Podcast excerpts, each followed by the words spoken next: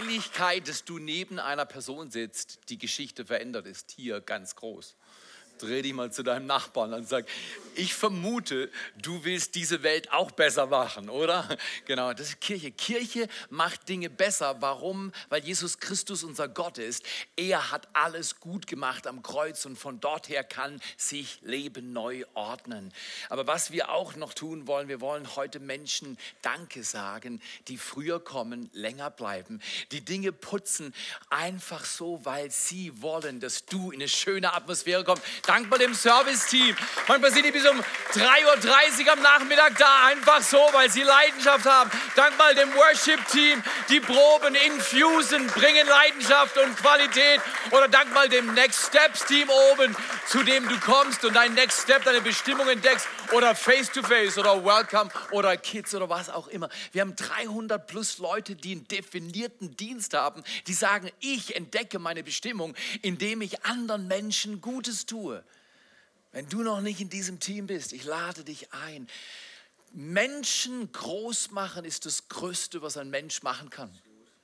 Groß ist nicht der, der groß ist und einen großen Namen hat. Groß ist der oder die, die andere groß macht. Mach andere groß. Ist vollkommen umsonst.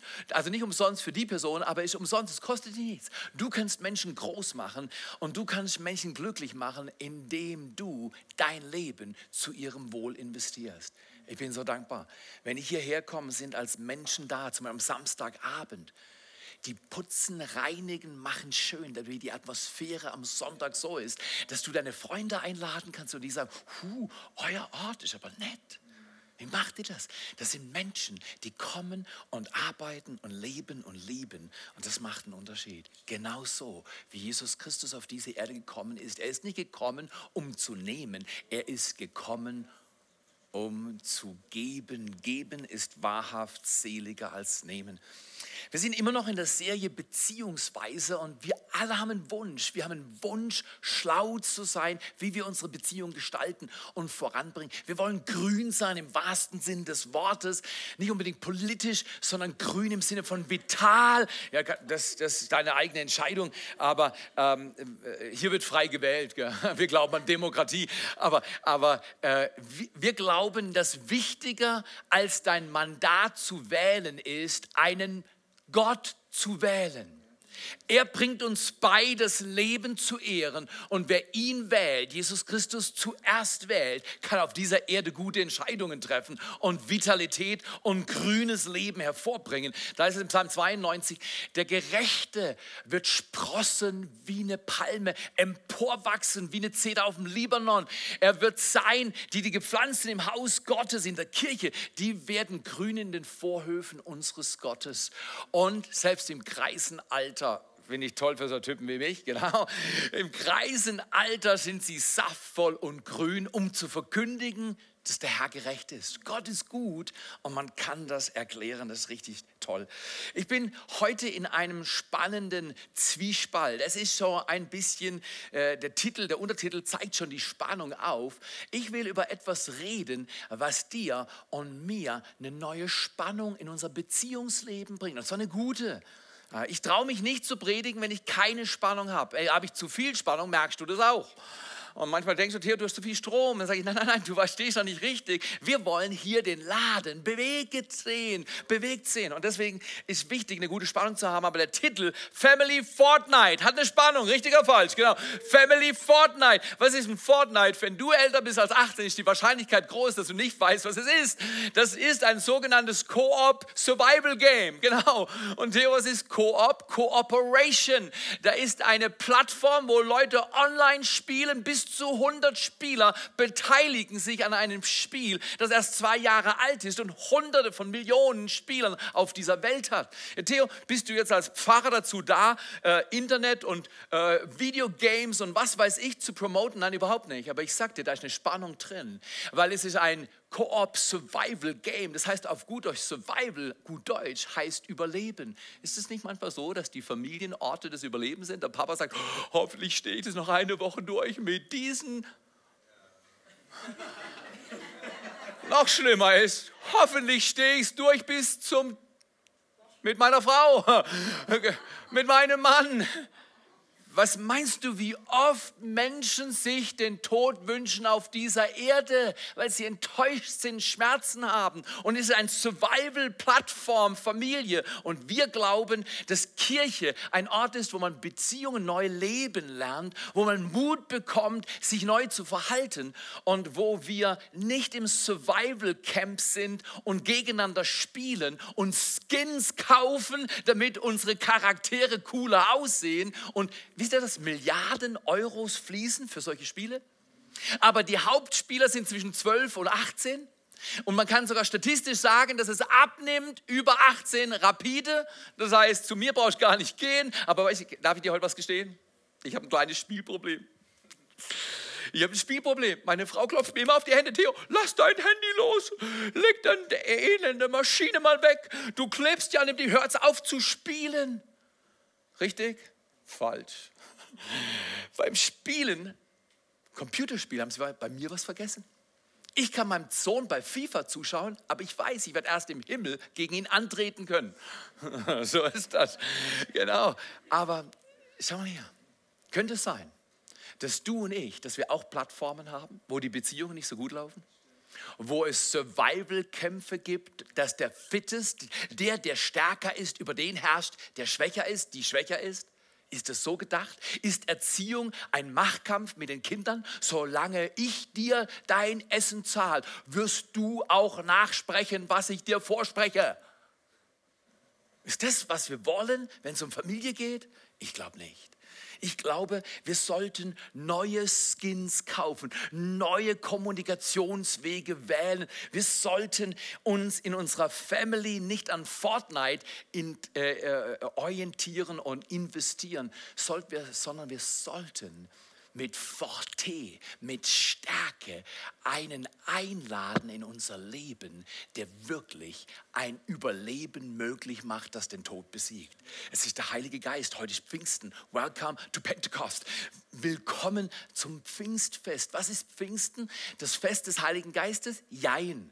Es ist das Fest der Kirche, weil die Kirche ist entstanden durch das Kommen des Heiligen Geistes. Kirche, so wie sie heute leben, kann man nicht menschlich machen. Kirche ist übernatürlich. Der Himmel muss auf die Erde kommen, damit Menschen lernen, wie man Reich Gottes baut, wie man den Himmel auf die Erde bringt. Der Heilige Geist weiß das. Also das Pfingstfest ist das Fest des Heiligen Geistes, aber es ist auch und sehr stark das Fest der Kirche. Aber wisst ihr, was es noch ist? Ein Familienfest.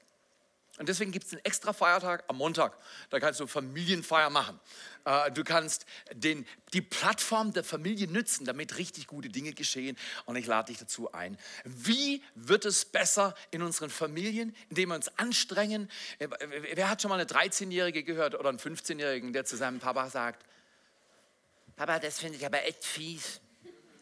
Die anderen dürfen bis um 2 Uhr morgens wegbleiben und ich muss schon um 10.57 Uhr zurück sein. Du bist wirklich fies. Du bist richtig doof. Welche Väter, welche Mütter könnten sich unter gewissen Umständen verleiten lassen, Dinge zu sagen, die sie später wieder bereuen? So, weißt du, die drücken den roten Knopf und dann siehst du rot aus, obwohl du vorher noch blass warst. Die Kinder finden den roten Knopf und bam, gehst du durch die Decke. Was willst du machen, wenn die sagen, du bist aber doof, Papa? Oder das finde ich vollkommen ungerecht. Da sagst du, du bist aber doof, Papa. Guter Versuch, mein Sohn. Du bist eine Wolke, kein roter Knopf, haben wir letztes Mal gesagt.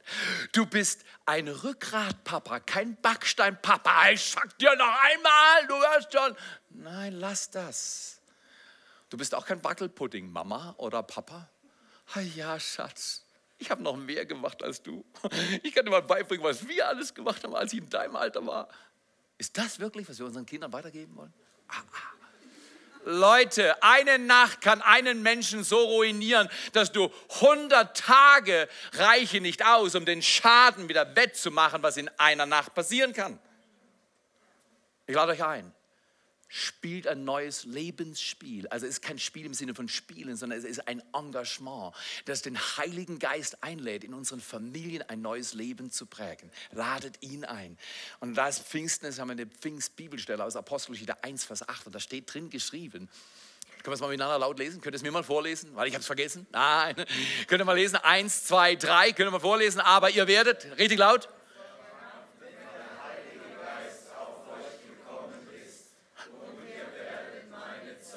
Zeugen sein. Wahnsinn. Weiter. Bisschen stärker, bisschen überzeugter, bisschen heftiger. Sonst geht es nicht bis zu Ende der Erde, genau so ist es. Aber ihr werdet Kraft empfangen, wenn der Heilige Geist auf euch gekommen ist und ihr werdet meine Zeugen sein, und zwar in Jerusalem und ganz Judäa und ganz Samarien bis ans Ende der Welt. Man könnte auch sagen, und wenn der Heilige Geist auf dich kommt, dann wirst du sein Zeuge sein. Du bist bereit, für ihn zu leben und zu arbeiten, dein ganzes Leben zu investieren. Und dann wird dein Leben wunderbar wirksam werden. Legst du dich auch manchmal ins Bett und denkst, oh, das war so ein toller Tag. Der Tag war nicht umsonst, der war gut.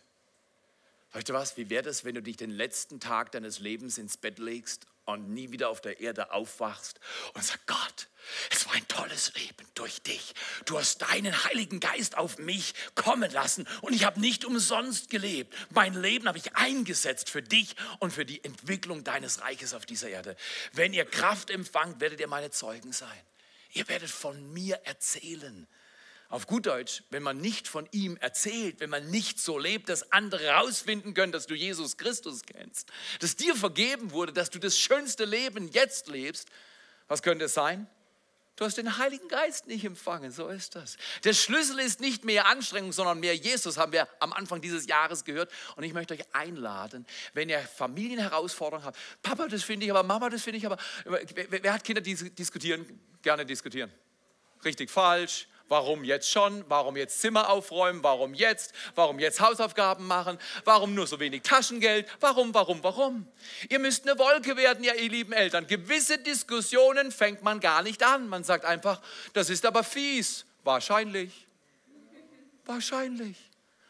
Wie lange soll ich das noch aushalten, Papa? Keine Ahnung. Weil gar nicht diskutieren, nicht diskutieren. Gewisse Dis Wir haben uns geübt, in unserem Haus nicht zu diskutieren, sondern zu reden. Wenn Britti zu mir kam und sagt, Papa, ich habe eine Frage, dann sage ich, Britti, erzähl. Jetzt wäre wirklich?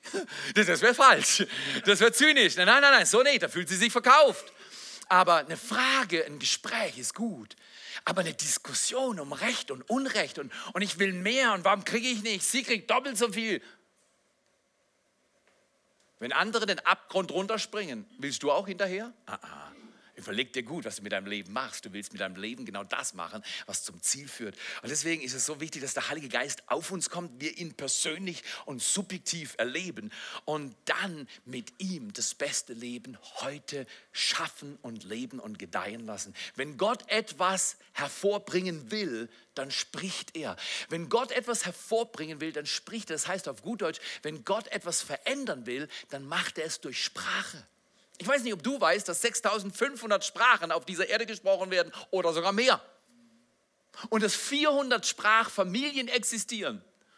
Und du sprichst 6500, wer, wer spricht 6500 Sprachen? Niemand da? Ich kenne jemand. Ich bin es nicht.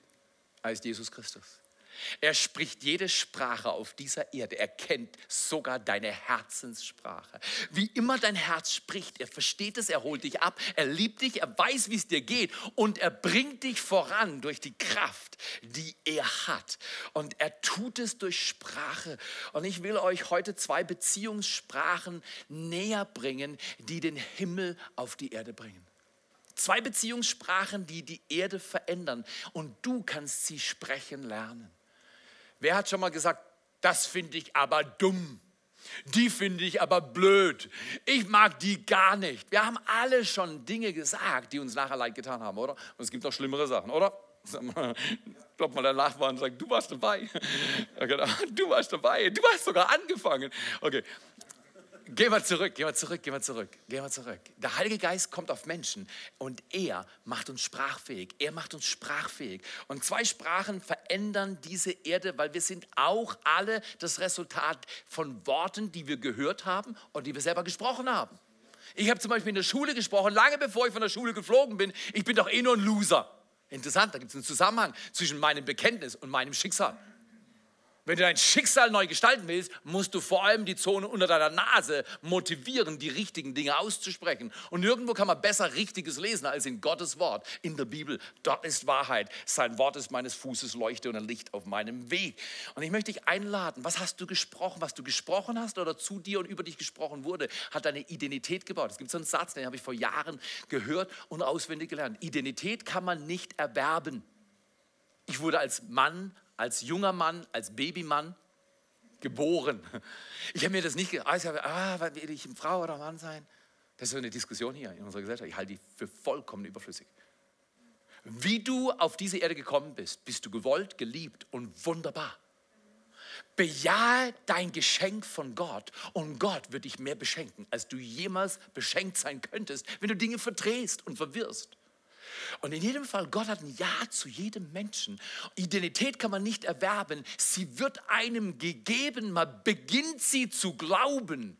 Und da liegt der interessante Prozess. Glaubst du das Potenzial, das Gott in dich gelegt hat? Es wird entwickelt durch diese zwei Sprachen unter anderem. Deswegen, du willst wissen, wie diese zwei Beziehungssprachen lauten. Und ich will dir ein Beispiel geben. Wir waren letzte Woche miteinander unterwegs, Ben und ich. Und ähm, zweimal waren wir essen in drei Tagen. Mehr gibt es bei mir nicht. Und äh, Ben hat gezahlt. Nee, ich habe gezahlt. Und er hat Trinkgeld gezahlt. Nein, ich habe alles gezahlt. Guter Dad zahlt für seinen Sohn, oder? Es fiel mir schwer, aber ich habe es gemacht. aber ich habe gezahlt. Wir waren im italienischen Restaurant, das Essen war soweit gut und äh, dann kam der Zeitpunkt der Zeitpunkte, oder? Da musst du zahlen. Du hast gegessen, da musst du zahlen. Dann kam die Rechnung und, und dann haben wir Geld reingelegt und, und es war soweit gut. Es war, der Mann war nett, der uns betreut und bedient hat. Und, und plötzlich hast du gemerkt, er hat eine Wende vollzogen. Ich weiß nicht, ob es mit dem Trinkgeld zu tun hat oder was es war, aber er hat eine Wende vollzogen. Er wurde aufgestellt und hat sich uns zugewandt und dann hat sich nochmal verabschiedet und dann kam er nochmal und das hat eine Connection hergestellt. Er kam nochmal zu mir, ich kenne ihn ja nicht, und bedankt sich bei mir auf Englisch, dass wir das Restaurant gewählt haben, dass wir gekommen sind, dass wir ihn als Bedienung äh, so wahrgenommen haben. Und er bedankt sich und er geht hinter mir durch und berührt noch meinen Rücken. Und ich sage sofort zu Ben, Wahnsinn, hast du gespürt, was er gemacht hat? Er hat die erste Beziehungssprache gesprochen, die ich hier erwähnen will. Ehren heißt anderen zeigen, wie wertvoll sie sind. Dieser Mann wird mich vielleicht nie wiedersehen und ich werde ihn nie wiedersehen, aber er hat mir gezeigt, hey, du bist wertvoll, du bist nett, ich mag dich. Und er berührt mich und diese respektvolle Art zu berühren, hinten auf dem Rücken einfach so, einfach eine kleine, kleine Berührung, Du bist wertvoll, du bist kostbar. Du und ich, Gott hat uns geschaffen, Geist, Seele und Leib. Und du brauchst die richtige, man sagt es im Englischen, meaningful touch. Wenn du nicht Kinder in den ersten Jahren genug und richtig berührst, werden sie in ihrer Entwicklung nie ihr Potenzial erreichen. Respektvolle, liebevolle Berührung ist Schlüssel. Der Mann hat mich berührt und ich habe gesagt, Ben, ist das nicht erstaunlich? Das ist ein Mann, der mich nie sieht. Und er berührt mich mit Respekt und zeigt mir, wie toll ich bin.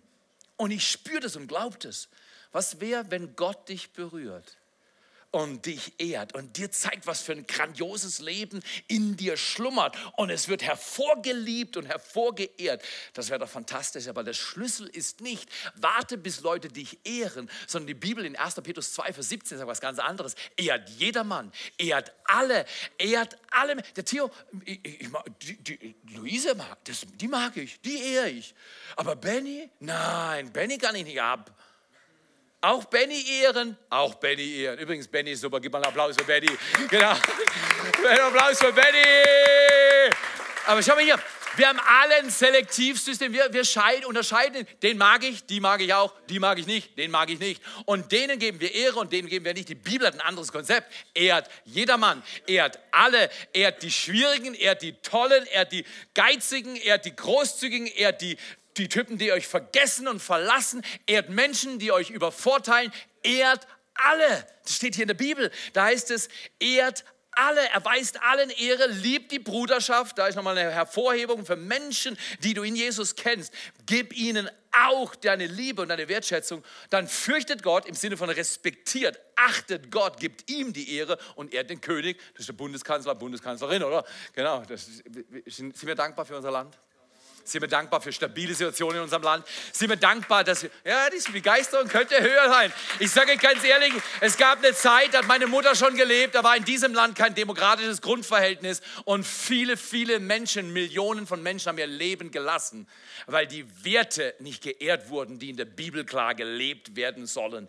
Und ich sagte, ich bin dankbar für dieses Land und ich investiere mein Bestes. Und wir wollen auch Menschen in Verantwortung ehren. Darüber spricht die Bibel auch. Ehren ist die Art, wie der Himmel auf die Erde kommt. Ja, soll ich meinen Vater ehren? Aber er ehrt mich nicht.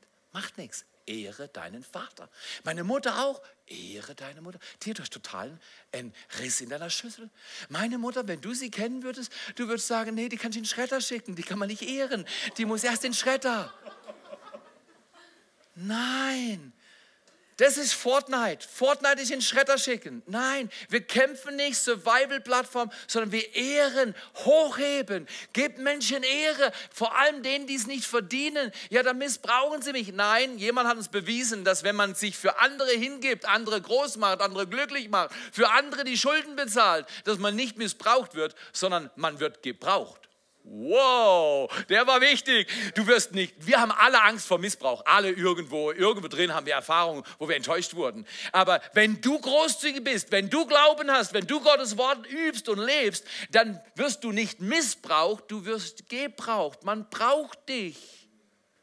Stark. Ehre macht dich nicht kostbar, aber Ehre bringt die Kostbarkeit deines Lebens zum sichtbaren Durchbruch. Und deswegen Ehre, bei Ehre geht es nicht darum, etwas zu bekommen, bei Ehre geht es darum, etwas zu geben.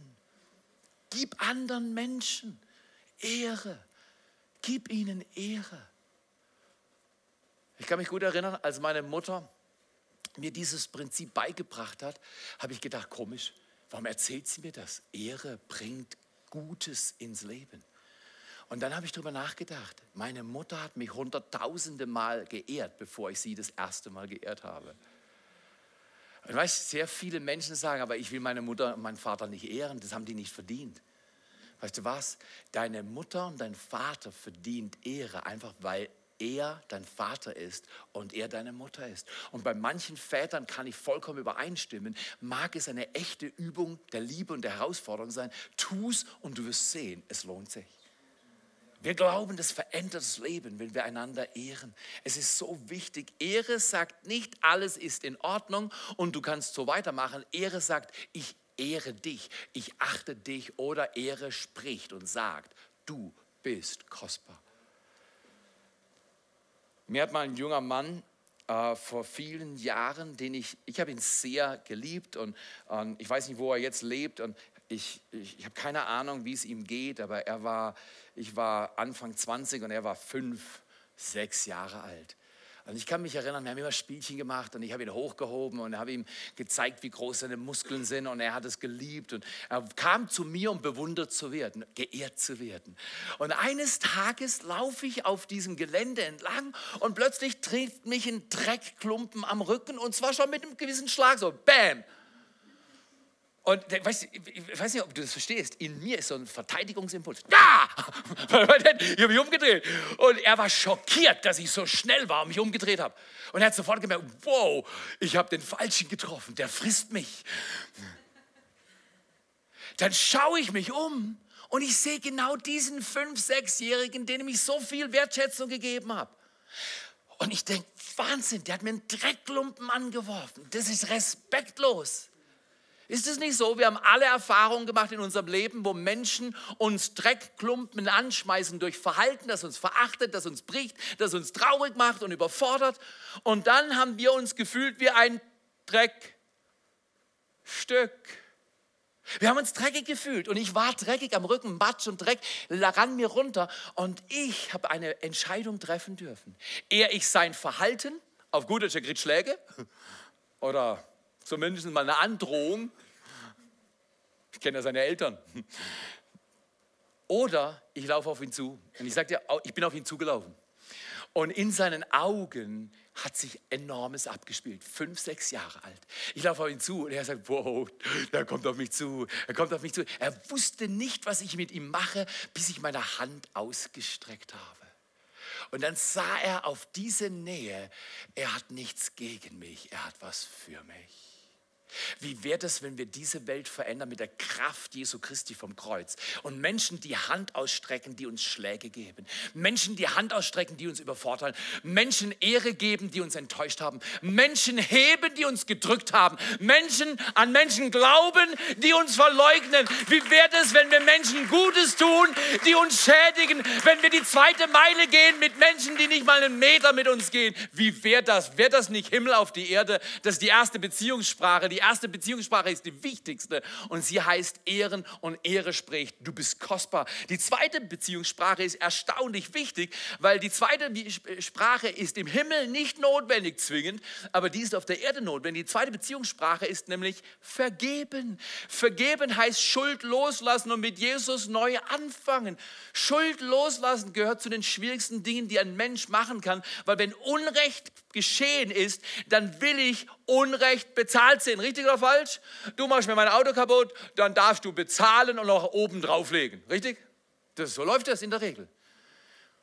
Wie wird es, wenn wir lernen zu vergeben und Schuld loszulassen? Wenn wir emotional in Beziehungen auf der Fortnite-Plattform gerade unsere Skins verloren haben? Uns wird alles abgeraubt und weggeklaut und nichts außer Unehre und Scham und Schmach ist übrig geblieben. Wie wäre das dann, wenn wir sagen, okay, mir, mir, mir geht's dreckig, was du mit mir gemacht hast, hat aus meinem Goldstück ein Dreckstück gemacht, aber ich werde nicht hassen, ich werde vergeben. Wir lassen los und sagen, Jesus, du entschädigst mich. Wenn ich hier nicht entschädigt rauskomme, du entschädigst mich. An deinem Kreuz wird Entschädigung geschehen. Wie wird es, wenn wir miteinander sagen, was Paulus gesagt hat in Kolosser 3, Vers 13? Ertragt einander und vergebt euch gegenseitig. Übrigens meine Lieblings-Ehe-Bibelstelle. Bei jedem Paar, das ich traue, fange ich so an. Kommt dazu, ihr Lieben. Kommt mal ran. Ich habe euch was zu erzählen. Und dann komme ich mit Galater, äh, mit Kolosser 3, Vers 13. Ertragt einander. Weißt, wenn Paare zu mir kommen und wollen sich trauen lassen, mein Hauptziel ist, sie zu trennen. Wenn sie den Versuch, sie zu trennen, vor der Ehe überleben, dann habe ich keine Sorge, dass sie es nachher schaffen, zusammen zu bleiben. Ist gut.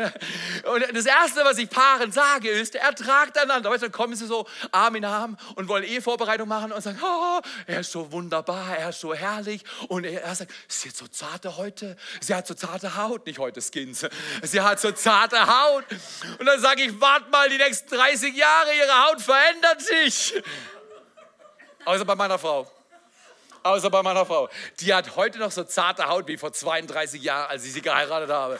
Wie sie das macht, weiß ich nicht, weil meine Haut, die sieht nicht mehr so gut aus wie vor 32 Jahren, aber die Lady ist absolut Premium. Aber schau mal hier, wenn du ehrst, machst du Dinge neu und wenn du vergibst, machst du Dinge neu. Ehre bringt den Himmel auf die Erde und Vergebung bringt auch wieder den Himmel auf die Erde, weil du kannst, wenn du nicht mehr ehren kannst, du kannst immer vergeben. Du kannst nicht immer ehren. Ich weiß, manchmal muss man erst vergeben, bis man wieder ehren kann. Weil wenn Unehre gebracht wird, dann darf man erst vergeben, dann kann man wieder Ehre bringen. Aber Paulus sagt im Prozess, ihr lieben Süßen, ertragt einander. Das finde ich so richtig romantisch, oder? So, dann kommen die so, Turtle, Turtle, Turtle, Turtle. Oh, ist das so süßig. Ja, du kannst es trauen. Ja, wir machen alles. Wir machen alles, bis wir im Bett sind. Nein, bleibt immer im Bett. Verstehst du, ich, ich, ich, ich lehre Paare, die 30, 40 Jahre verheiratet sind, kuschelt. Nicht mit ihm, nicht mit ihr. Weißt du, morgens, morgens habe ich eine regelmäßige Übung. Weißt du, was ich morgens mache? Wir haben ein Bett, das fünf Meter breit ist. Ehebett. Ja, ja du bist staunst, gell? Ja. Weißt du, was ich morgens mache? Immer, jeden Morgen. Ich gehe zu meinem Nachttischler, mache mein Gebiss rein, roll mich zehnmal rüber zu meiner Frau und sage, hallo Schad. Nein, das war nicht. Das war nicht. Aber guck mal hier, was passiert, wenn du alterst? Weißt du, manche Leute haben gesagt, ja, er sieht nicht mehr so gut aus. Ja, ja, er sieht nicht mehr so gut aus. Hör auf! Du bist mehr als Formen. Du bist mehr als das, was du verdienst. Du bist mehr als was andere Leute dir zumessen. Identität wird gegeben vom Himmel, nicht bestätigt auf der Erde. Und wenn Gott dich wertvoll geschaffen hat, dann kann kein Mensch dir deinen Wert nehmen. Aber wie du dein Leben schön machst, ist, indem du andere ehrst, wie dieser Mann in diesem Restaurant mich geehrt und mir gezeigt hat, wie wertvoll ich bin. Und das hat mein Leben berührt. Also Paulus sagt, ertragt einander. Von der hat er gesagt, ja, sie ist nicht mehr so gut, er ist nicht mehr so gut. Dann, dann, das soll doch hingehen, wo da wächst.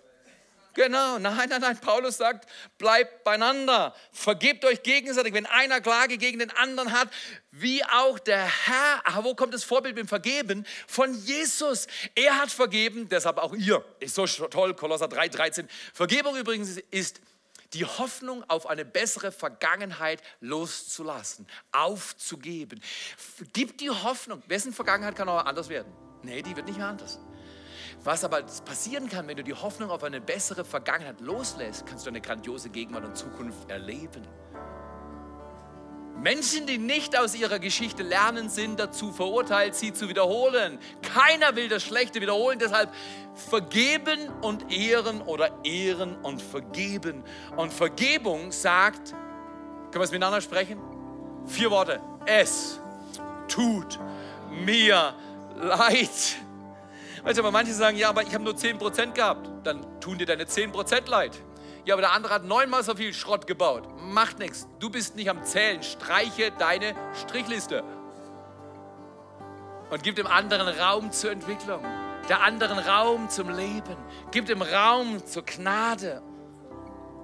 Das zweite, die zweite Begebenheit, die ich heute Morgen kurz erzählen will, ist folgende. Wir waren ja zweimal essen. Beim zweiten Mal war das Essen besser. Sonnenuntergang überm See war Hammer. Aber folgendes passiert, wir haben gegessen und wir wollten zahlen.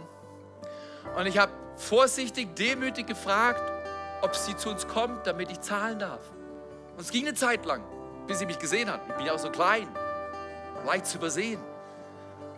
Sie lief immer vorbei. Kann ich zahlen? Bitte, bitte, bitte, ich zahle so gerne.